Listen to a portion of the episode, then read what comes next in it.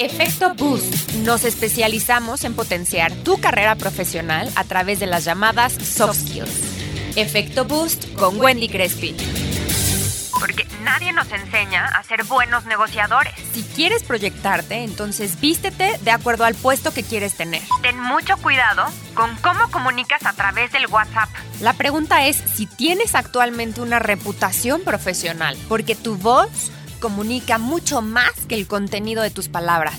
Efecto, Boost, con Wendy Crespi.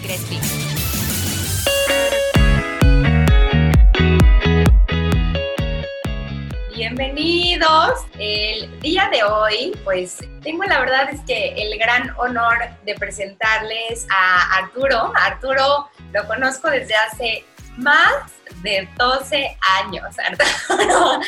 ¿Cómo hemos crecido? Y la verdad es que para mí es increíble tenerlo el día de hoy con nosotros.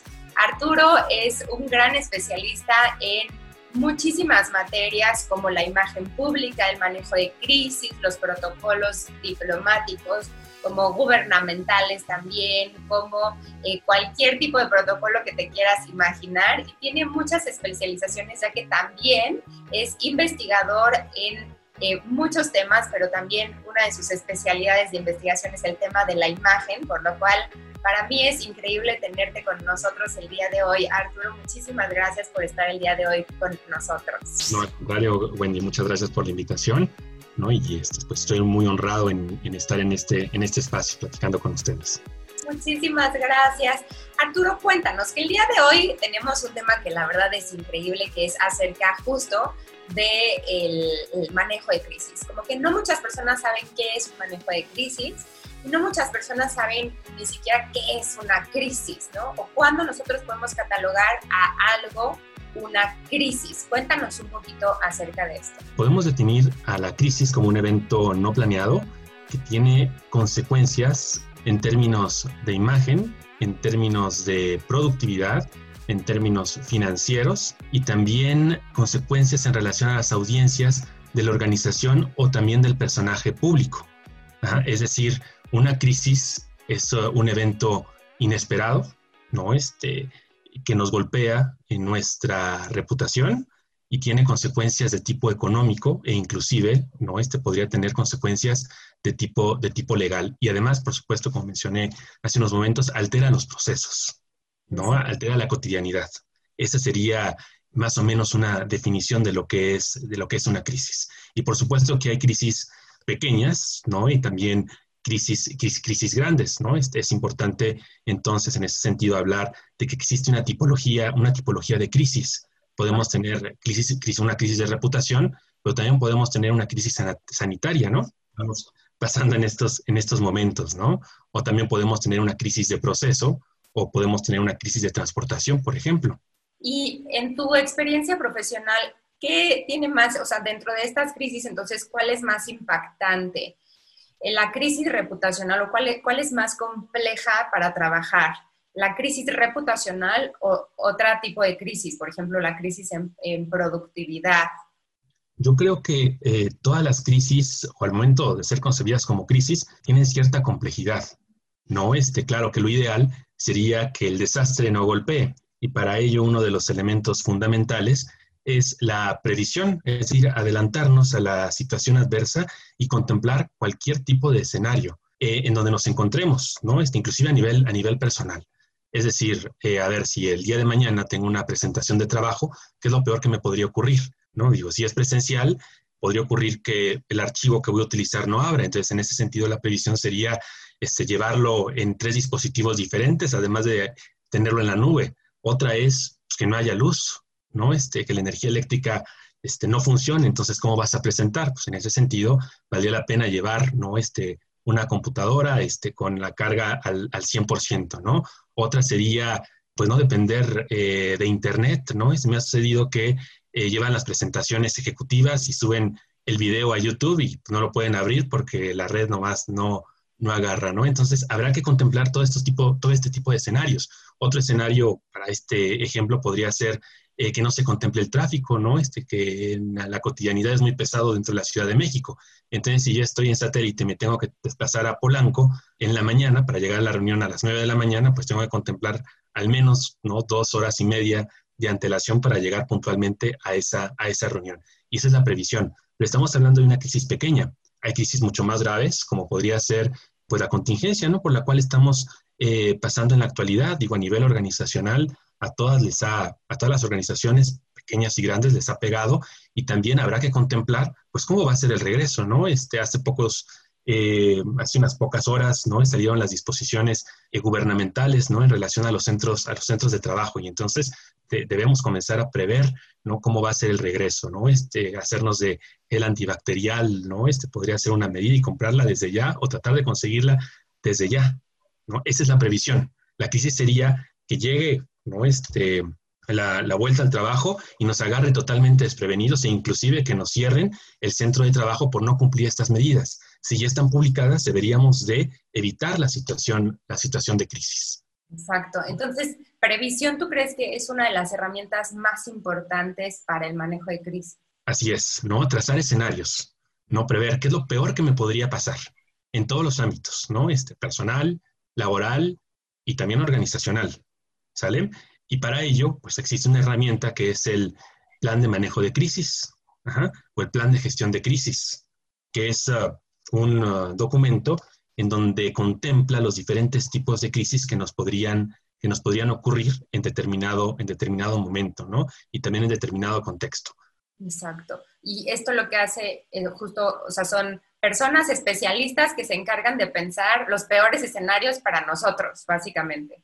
Claro, por supuesto que hay expertos, ¿no? Este, hay especialistas en, en manejo de crisis, pero lo ideal es que nosotros tengamos esa capacidad de previsión y también esa capacidad de reacción frente a una crisis.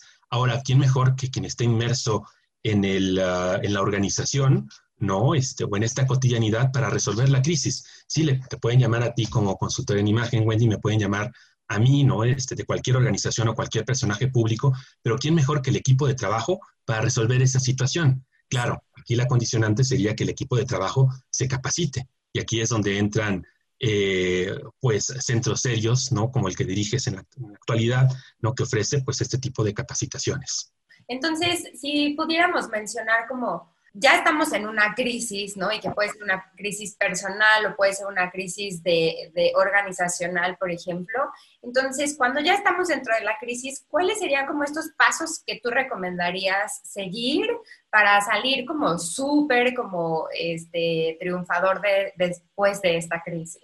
Bueno, eh, depende de la situación, depende de la especificidad del caso, porque todas las crisis son diferentes. No, sin embargo, como bien mencionas, eh, habría que tener algunas consideraciones, ¿no? La primera de ellas es obtener toda la información, obtener toda la información de lo que está, lo que está ocurriendo. Eh, sería un error quedarnos con una, con una sola versión, ¿no? Este, recuerdo yo, por ejemplo, el caso de un restaurante este, de la Ciudad de México eh, muy nice, ¿no? Para no decir fifi. En alguna ocasión me llamó porque tenían, creían que tenían una situación de crisis porque una influencer visitó el lugar ¿no? Este, y en sus cuentas de redes sociales comenzó a escribir pestes, ¿no? De, este, de este restaurante. Entonces, ¿qué es lo que hacemos, no? Este, preguntaba el dueño. Le invitamos a vivir de nueva cuenta la experiencia, le regalamos este, una comida para ella y para sus amigos. ¿Qué es lo que hacemos? Entonces, yo lo que dije es, a ver, lo primero que tienes que hacer es preguntarle a los meseros, ¿no? Este, inclusive al chef, ¿no? Al gerente del restaurante, el capitán de meseros, eh, qué fue lo que sucedió, cuál es su versión de los hechos. Y preguntándoles a ellos, pues comentaban que la chica llegó eh, con aires de grandeza, ¿no? Este, muy creída al lugar, eh, queriendo recibir, pretendiendo recibir un trato, un trato especial y descartaba, ¿no? Este, todos los platillos que se le presentaban, ¿no? Y le, dije, bueno, pregúntele al chef si hubo algún diferencia, alguna diferencia en los platillos que se le sirvieron y dijo, el chef que se siguieron pues los procedimientos, ¿no? Este, de forma, de forma puntual.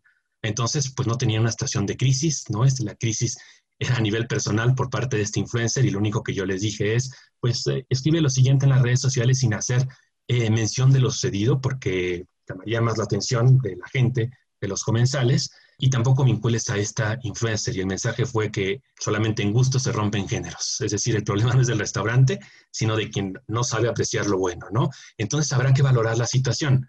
Hay que obtener toda la información de los cedidos. Imagínate si eh, contestamos, ¿no? En las cuentas de, este restaurante al influencer, pues caemos en su juego llamamos más la atención, ¿no? Y ahí sí tenemos una situación de crisis. Mucha gente se va a querer subir a la, eh, a la situación, ¿no? Este va a querer comentar y también va a querer opinar. Entonces, obtenemos la información y también damos pauta para que pues, nuestro personal eh, nos diga qué fue lo que sucedió. También es fundamental apreciar la proactividad en este, tipo, en este tipo de situaciones. Claro, siempre y cuando nos estén informando de qué es lo que van a hacer. Inclusive también delegarles tareas, ¿no? A la gente que está, que está con nosotros. Otra recomendación sería atender de forma puntual a los medios de comunicación si es que, si es que se acercan a nosotros. Y quisiera hacer como interrumpirte un poquito aquí. Por favor para comentarte lo siguiente. Dentro de eh, presencia ejecutiva, una de las cosas que más como que se hacen hincapié dentro de todos estos como textos de presencia ejecutiva es la parte de que nosotros tenemos que tener autocontrol bajo presión. Y creo que se relaciona bastante, ¿no? Es decir, si es, tú consideras que es un rasgo del liderazgo el autocontrol bajo presión o en crisis?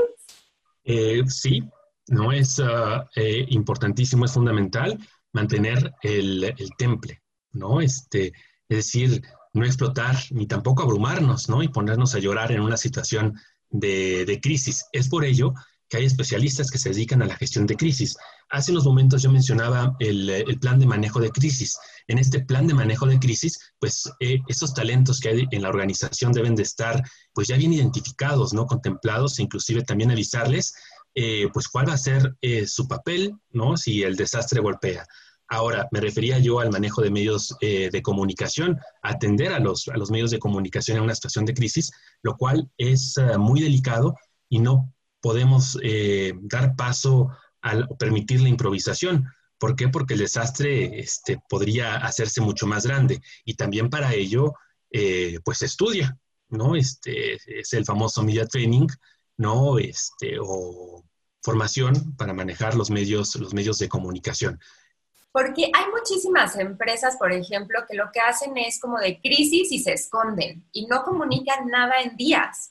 Entonces, la gente yo creo que es peor desde mi punto de vista de audiencia, es peor porque nada más te empiezas a crear como, ya sabes, historias en la cabeza y se empieza a hacer una bola como de nieve eh, que a lo mejor llega a cosas que ni siquiera fueron cercanas a la realidad. Entonces, sí, la comunicación yo creo que va a ser vital, pero como tú dices, se estudia para eso, o sea, hay los especialistas que tienen que, que entrenar gente para que realmente dé la respuesta correcta y concreta, ¿cierto? Así es, y aquí en este sentido, pues hay dos premisas. La primera de ellas es que el silencio en una crisis implica culpa. Tenemos la crisis encima y la gente, la, nuestras audiencias, nuestros diferentes públicos, están pidiendo nuestra versión de los hechos. ¿ah? Y en ese sentido, pues es muy probable que, empiecen a, solicitar, bueno, que dé la cara el dirigente de la organización o el personaje público. ¿Por qué no ha dicho, por qué no ha dicho nada? El tiempo es oro, ¿no? Entonces hay que eh, atender, ¿no? La situación es como literal cuando, ¿dónde estabas? Ya sabes. y si guardas silencio, tu pareja, uy, culpa, allá hay culpa. ¿no? Entonces hay que atender de manera, de manera rápida, ¿no? Este, claro, sin improvisar. Es decir, que nuestros mensajes tienen que estar bien delimitados. Ajá, no hay que improvisar. Tampoco hay que contestar el, ah, sin comentarios. Sí, por ¿no? Este, porque también estás aceptando eh, la situación de culpa. También en una situación de crisis el tiempo, el tiempo es oro. Ahora, me refería yo eh, a esta exigencia, ¿no? Que en ocasiones vemos por parte de las audiencias de que el directivo tiene que salir a dar la cara. es decir, el director general, el CEO, el presidente de la empresa, el presidente de la república, el secretario tienen que dar, tienen que dar la cara. Y muchas de estos personajes, ¿no? Este pues a lo mejor tienen capacidades eh, para la gestión empresarial, pero no para hablar en público. Y sería un desastre ¿no? Es sacarlos al ruedo, a lidiar con el toro, ¿no? A, lidiar con las audiencias. Y para ello, pues es fundamental, es menester designar un vocero, ¿no? Las organizaciones y los personajes públicos deben tener un vocero que generalmente es aquel eh, que dirige pues, los programas de comunicación y también los programas de imagen de la organización. Y son los voceros, no las personas designadas, preparadas, no este, para enfrentar a los medios de comunicación y para emitir estos mensajes, ¿no? Este, también eh, pues estas personas, ¿no? Este, especialistas en comunicación, e imagen, pues tienen como función primordial proteger a la cabeza de la organización, ¿no? Exacto. Hay que exponer al presidente eh, de la empresa, ¿no? O al director de la organización. Recuerdo, por ejemplo, el caso de dos empresas mexicanas muy lamentables por actuar de manera errada en la gestión de crisis. Uno de ellos, yo lo comparto con mis estudiantes, es el caso de la costeña, ¿no? en donde emiten en primera instancia un comunicado y después ¿no? este, um, imitan a los medios a una conferencia de prensa y el director da su mensaje. ¿No? Este su mensaje, pues es el mismo que el comunicado, claro que él nervioso, ¿no? Sin dar la cara, ¿no? Simplemente se limita a leer el discurso y no se cuidan ciertos elementos en los escenarios, ¿no? Por ejemplo, detrás de él hay un gran espejo, se ve su espalda, se ve que está encorvado y además se reflejan los periodistas que están disfrutando de un, de un desayuno más allá de ponerle atención al directivo. También el caso de Grupo Bimbo, ¿no? Este, eh, no sé si recuerdas, Wendy, creo que el año pasado, del año antepasado, eh, un repartidor es grabado en una tienda robándose producto y se desata una crisis de marca muy fuerte, ¿no? Porque resulta que no solamente era un repartidor, sino varios, ¿no? Este, claro, esto se sale después y lo que se le ocurre al responsable de comunicación, ¿no? Que improvisa, que no tiene una preparación sólida, ¿no? Es, eh, pues, que el director general emite un mensaje, ¿no? Y el director general, pues, sale a dar la cara sin ninguna preparación en lo que se refiere a la palabra, a la palabra hablada, ¿no? A emitir los estímulos correctos a través de nuestro cuerpo, ¿no? Al manejo de voz, por ejemplo, ¿no? Y este, pues la crisis se hace más grande, no tiene credibilidad, recibe un montón de burlas el señor. Y en ese sentido, pues quien debió de haber dado la cara es el responsable de la comunicación, de la organización y no necesariamente el director de Grupo Bimbo. La crisis continuó, ¿no? Este, salieron más videos, ¿no? Salió el repartidor, por ejemplo, que atropella a un perro este, y ahí, ¿quién va a dar la cara? Si ya quemaron el cartucho fuerte, que era el director general. Sí, exacto. ¿no? Lo que hizo la, empresa fue callarse y dejar que la crisis desapareciera. Y por supuesto que la reputación fue dañada. Y las ventas, por supuesto, se dañaron. Claro, y es que todo puede ser crisis, ¿no? y, un mal manejo puede, como tú dices, dañar mucho la reputación, que esto a la vez lleva a eh, las ganancias, digamos, como de una persona o de una compañía, ¿no? Y esto yo creo que lo vemos mucho y justo nos estaban comentando ahorita algo como bien interesante, que es como sí, las personas que llevan como estas herramientas digitales, eh, por ejemplo, los que llevan toda la parte de eh, redes sociales, tienen que tener conocimiento de esto, ¿no? Porque de repente han lanzado cosas terribles. Este, yo he visto el caso de Crush, este, de, de Crunch, perdón, eh, que ojalá lo puedan checar también eh, cuando este, murieron las personas de Ayotzinapa. Hubo como muchísimo, eh, hay como mucho alrededor y generalmente, o lo que yo he visto en algunas empresas es que lo que hacen es contratar a una persona que sabe nada más sobre manejo de redes sociales y que sabe a lo mejor cómo tener como más followers, pero que no tiene conocimiento y que cuando una persona sabe acerca de estos temas puede un poco como eh, salir más avante de este tipo de crisis, ¿no? Ahí tenemos a la RAE, que la RAE ahorita es un rockstar en Twitter, por ejemplo, ¿no? Sí, se requieren ciertos conocimientos para llevar las, las redes sociales eh, de, alguna, de alguna organización o también de algún, de algún personaje público. La verdad es que se improvisa mucho al respecto, ¿no? Este, quienes llevan las, las redes sociales no tienen una formación sólida, ya no digamos para generar contenido, sino también para interactuar con las audiencias, que es fundamental, es el quid de las, de las redes sociales, ¿no? La, la, parte de la interacción. Sí, el contenido es el rey, pero la interacción es la reina debes atender las quejas de tus audiencias ¿no? de, manera, de manera puntual y, por supuesto, tienes que atender, ¿no? Este, gestionar las crisis de forma correcta. Y también en el ámbito de las redes sociales hay que eh, tener presente que muchas veces a la gente de redes sociales pues les toca pagar, le toca pagar eh, los fuegos generados fuera del ámbito digital. Pero muchas veces el ámbito digital, los generadores de contenido, son quienes generan las, las situaciones de crisis, como el caso de Crunch, ¿no? El eh, tweet fue a los de Ayotzinapa les dieron Crunch. Exacto. Es decir, que ya los, ¿no? Este, le pasa a estas personas inconcebible.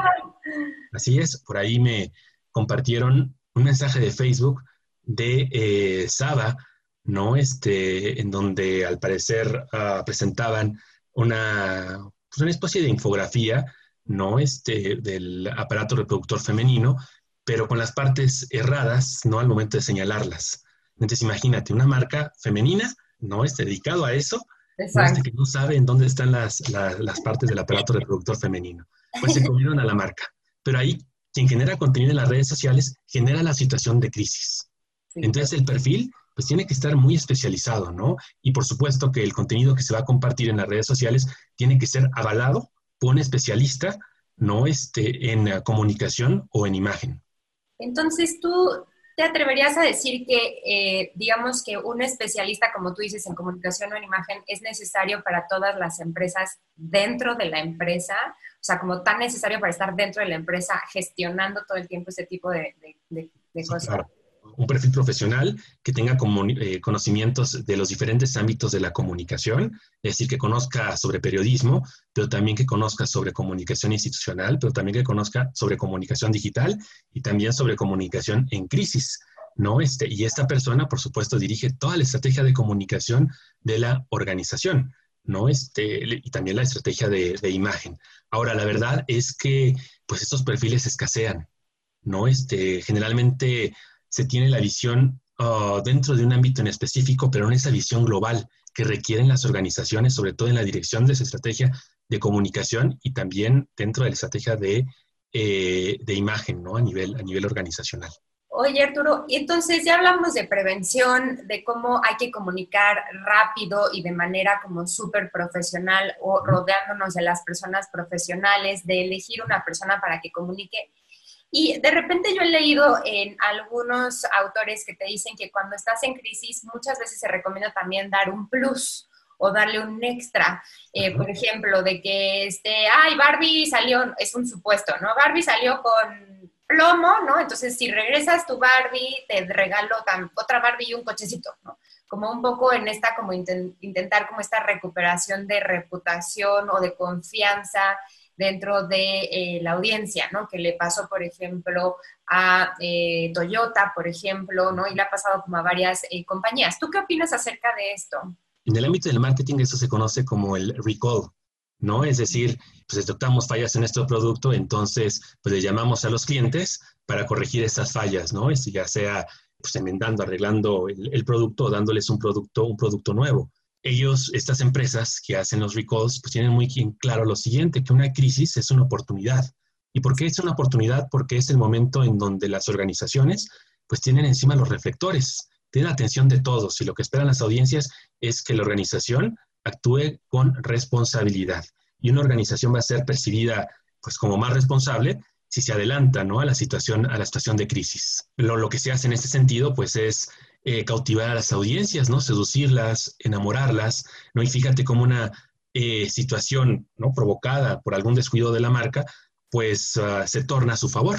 Exacto, por supuesto, sí, como que llevarlo hacia un área de oportunidad. Y también este, dentro de esta eh, parte de crisis te quería preguntar acerca de las tendencias que tú has estado como viendo justo ahorita en esta como gran crisis que eh, se ha estado viviendo dentro de las personas o dentro de las empresas. Entonces, ¿qué tendencias tú crees que serían como buenas como para las eh, marcas en general? Porque he leído también por ahí que como que ya las personas no están aceptando tanto como el, mucha comunicación como a lo mejor muy falsa, sino que es como dime humanamente tú qué estás haciendo como marca para lograr que esto camine o evolucione, ¿no? Ya no me vendas como tu producto. Entonces, ¿qué otras tendencias tú has visto dentro del consumidor al momento de entrar a una crisis o de ver a una marca verla en crisis? Sí, acabas de tocar un punto eh, medular, que es eh, mostrar el lado humano de la organización. ¿ah? Es decir, sin personas no hay organización y muchas veces se nos olvida. Y eso también para cualquier tipo de relación. ¿eh? muchas veces nos olvidamos el que tenemos enfrente, yo les digo a mis alumnos, también tiene su corazoncito. Y entonces lo tratamos con la punta del pie, ¿no? Entonces hay que ser empáticos y e inclusive podemos pensar qué es lo que espera el que tengo enfrente de mí, ¿no? Este, cómo, si yo estaría una situación como la que está sufriendo el que está enfrente, ¿cómo me gustaría que actuara la organización? ¿No? Entonces el aspecto humano es, es ah, eh, fundamental, es medular. Y esa es una tendencia que se viene muy fuerte. Recuperar el ah, contacto humano, ¿no? Este, esa, esa humanidad, ¿no? Que muchas veces se pierde y se pierde, pues, porque no, no, porque la crisis nos ha impedido interactuar de manera personal, ¿no? Este, con uh, pues, nuestros consumidores o nuestros seres inclusive eh, queridos o nuestros seres cercanos. Por otro lado, por supuesto, está la parte, la parte digital. El uso de tecnologías, ¿no? Este, como esta plataforma, pues es fundamental ante una situación de crisis como la que estamos viviendo en la actualidad. Y por muy tonto que nos parezca, eh, pues eh, a muchas organizaciones, chicas y grandes, los agarró eh, desprevenidos, ¿no? Este, y no saben inclusive cómo subirse a la parte digital, al comercio electrónico, cuando muchos países pues, nos llevan años, años y años de ventaja.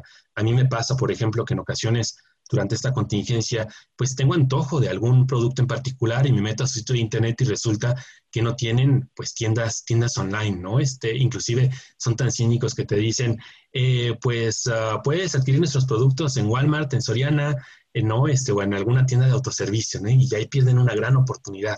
No están preparados para ello. O inclusive, este, estoy pensando en una librería de una universidad eh, de prestigio que en el momento de crisis pues cerró su librería en línea, cuando ahí habría una oportunidad para obtener ganancias inimaginables. Claro, por supuesto. el comercio electrónico, la parte digital también es una oportunidad y es una tendencia que habrá que prever. Otra cuestión, por supuesto, tiene que ver con la higiene y también con la eh, seguridad, tanto al interior de la organización como al exterior. La gente quiere estar segura de que lo que está consumiendo, de que lo que está consumiendo no está contaminado por algún virus o por una bacteria. Entonces hay que comunicarle al consumidor que este, pues, no hay peligro, ¿no? Hay que comunicar a nuestras audiencias internas, a nivel organizacional, que no hay peligro, ¿no? Este, al momento de regresar al trabajo. Exacto. Oye, y aquí Ricardo nos, eh, nos pregunta, ¿cómo nos preparamos cuando nos toca enfrentar una crisis o cómo nos documentamos? ¿Cómo, cómo nos documentamos? Bueno, habrá que tener pues un conocimiento eh, minucioso, ¿no? En relación a lo que, a la labor que desempeñamos a nivel organizacional. es decir, tener todos los récords de seguridad o tener toda la documentación preparada por si el desastre golpea. Claro, depende de la situación en particular. Por ejemplo, si, eh, no sé, ah, yo trabajo en una oficina gubernamental, pues tengo, que tener ahí ese, mi disco duro con el respaldo de todos los oficios, no que recibo y también que emito por cualquier situación y no esperar que el desastre golpee. Imagínense, sería terrible como ha sucedido ¿no? en los últimos días este, a, una, a una universidad que conozco a fondo, que le quemen una oficina, una oficina en donde hay documentos importantísimos para la institución. Ahora, yo esperaría que esa información esté respaldada de manera digital. Si hubo provisión en ese sentido, pues tiene una situación de crisis pues doblemente grave. No solamente el incendio, sino también por la documentación que estaba dentro de estas, de estas oficinas, ¿no? Entonces sí, hay que prever, ¿no? Es en dónde nos pueden golpear. Ahora, si lo que te refiere, Ricardo, es documentarse para aprender, pues yo les eh, recomendaría revisar textos de eh, tres referentes en lo que se refiere a comunicación y relaciones públicas en el ámbito mexicano. Uno de ellos es Octavio Islas Carmona, otro de ellos es Fernando Gutiérrez, y el tercero, pues es un eh, relacionista connotado, no este reconocido y con y de los primeros que hubo en México, que es, por supuesto, Carlos Bonilla, ¿no? Este, tienen obra publicada y valdría la pena revisar sus textos. Oye, y de todas formas, nos encantará también que este, nos compartas en dónde te podemos encontrar a ti para que también podamos acudir a ti para ayudarnos a prevenir todas las crisis que se puedan venir, que yo creo que ahorita pasando como esta pandemia vamos a toparnos con crisis diferentes, ¿no? Nuevas, como, como tú dijiste, nuevas oportunidades para poder llegar como mejor a nuestras audiencias.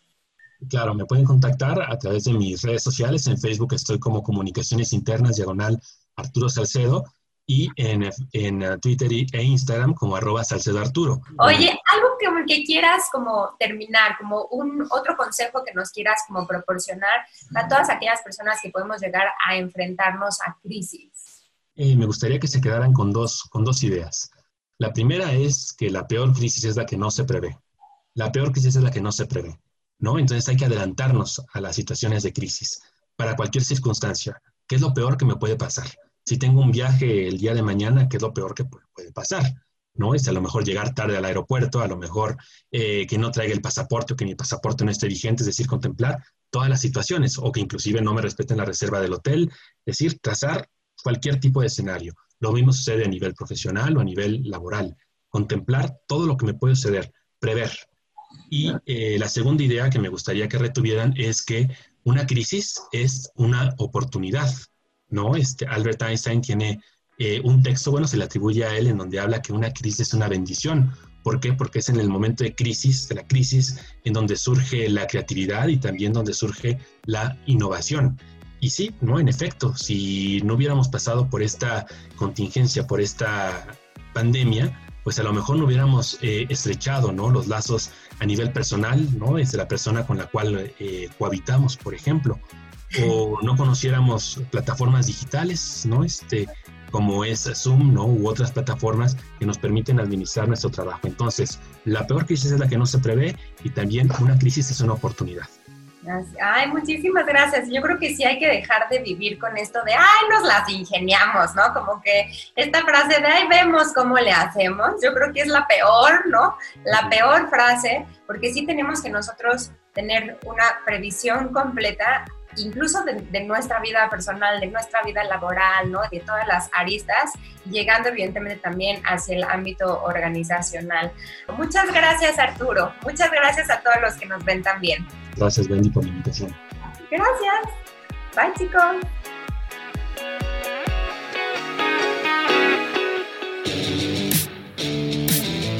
Efecto Boost. Nos especializamos en potenciar tu carrera profesional a través de las llamadas soft skills. Efecto Boost con Wendy Crespi. Porque nadie nos enseña a ser buenos negociadores. Si quieres proyectarte, entonces vístete de acuerdo al puesto que quieres tener. Ten mucho cuidado con cómo comunicas a través del WhatsApp. La pregunta es si tienes actualmente una reputación profesional, porque tu voz comunica mucho más que el contenido de tus palabras. Efecto, Boost, con, Wendy, Crespi.